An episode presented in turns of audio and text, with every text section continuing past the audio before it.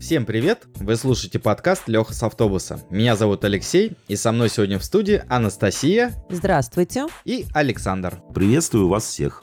Удивительные были времена, когда каждый стоящий артист не только пел, но и обязательно что-то изобретал. Был в своем образе и принципиально отличался от других. Чак Берри придумал свою знаменитую утиную походку, который передвигался и скакал по сцене с гитарой, а Элвис Пресли танец живота. Но всех перещеголял Джерри Ли Льюис, стиль игры на пианино которого сравнивали с работой помпы на морских кораблях. И даже придумали для него музыкальный термин – помпинг.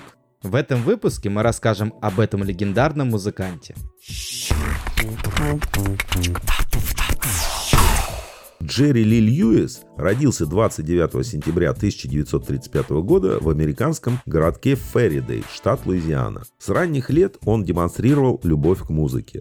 В десятилетнем возрасте Джерри приступил к освоению пианино. Поначалу мальчик самостоятельно знакомился с возможностью данного инструмента, но вскоре родители пригласили для него педагога. Уроки игры на пианино проводились несколько раз в неделю. Его семья была очень религиозной, и изначально мальчик собирался стать священнослужителем. После окончания школы он отправился в Техас, где поступил в библейский институт. Однако в этом заведении будущая звезда проучился недолго. Его отчислили. А все потому, что Джерри исполнил песню «My God is Real» в стиле буги.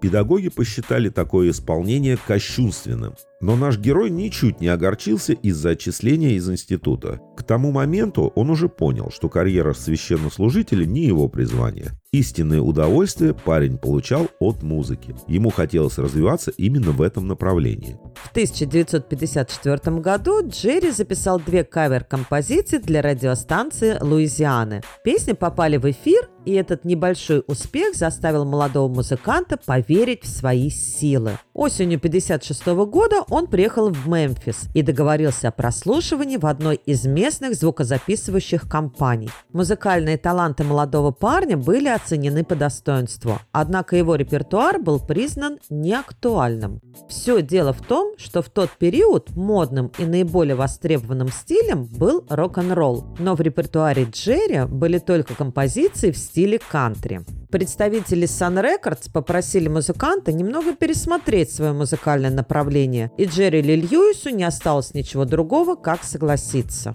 Стоит отметить, что необходимые композиции наш сегодняшний герой написал уже достаточно скоро. Рок-н-ролльная End of the Road привела в неописуемый восторг председателя Sun Records, и тот впоследствии говорил о молодом музыканте не иначе, как о новом Элвисе Пресли. Весьма примечательно, что умение легко переключаться с одного стиля на другой стало впоследствии одной из характерных черт музыкального творчества Джерри Ли Льюиса. В первой половине 1958 года вокруг Джерри разразился громкий скандал. А все из-за того, что он сыграл свадьбу со своей 13-летней двоюрной племянницей. В какой-то момент крупнейшие радиостанции США перестали запускать в эфир его песни. Джерри Ли Льюис надолго попал в черные списки. Запланированные заранее концерты пришлось отменить. В печатных изданиях его имя упоминалось лишь в негативном ключе.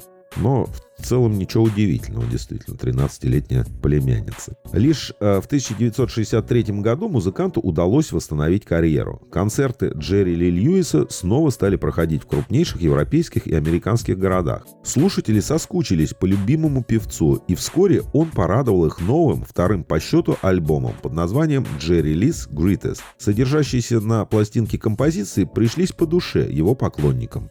В период с 1971 года по 2013 он записал порядка 40 новых альбомов, последний из которых вышел в 2012 году. Практически каждая из студийных пластинок дарила миру хотя бы 2-3 настоящих хита. Но мне хочется также рассказать немного о личной жизни Джерри Ли Льюиса. Он всегда был покорителем женских сердец и сам часто влюблялся. Впервые наш герой женился в 15-летнем возрасте. Его избранницей стала дочка местного священника. Однако этот брак продлился недолго. Причиной развода послужил скандал, связанный с малолетней двоюродной племянницей исполнителя. Об этом мы уже упоминали. Между прочим, с племянницей он прожил целых 12 лет.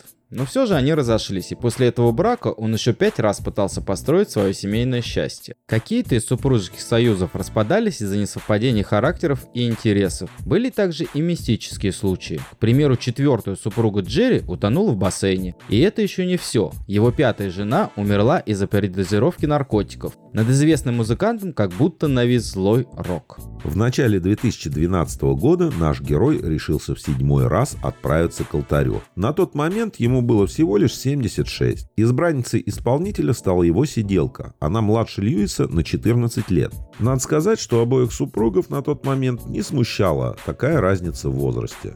Мне кажется, что в наше время такая разница в возрасте вполне нормально. А теперь несколько интересных фактов о певце. На одном из своих концертов он поджег собственное пианино и даже успел немного сыграть на нем после этого. Думаю, играл он очень быстро, когда огонь подбирался к его пальцам. И вообще музыкальные инструменты от его выходок страдали довольно-таки часто. Например, он абсолютно спокойно мог бить пианино ногами и головой, хотя сам получал от этого травмы иногда.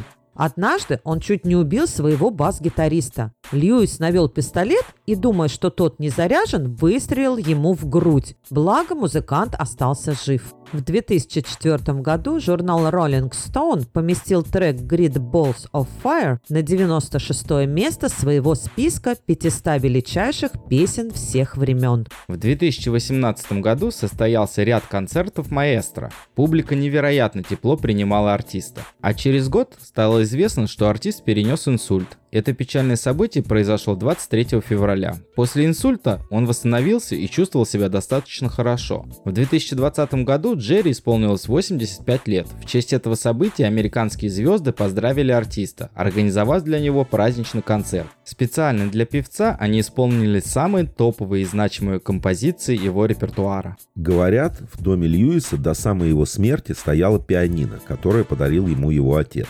Наверное, это и есть стабильность, когда ты живешь 87 лет, проходишь через популярность, забвение, аресты, банкротство и снова популярность, а где-то рядом тебя всегда ждет инструмент твоего детства. 28 октября 2022 года великий музыкант скончался от старости. Обязательно послушайте его песни, это очень крутая и качественная музыка. На этом у нас все, всем пока. Thank you.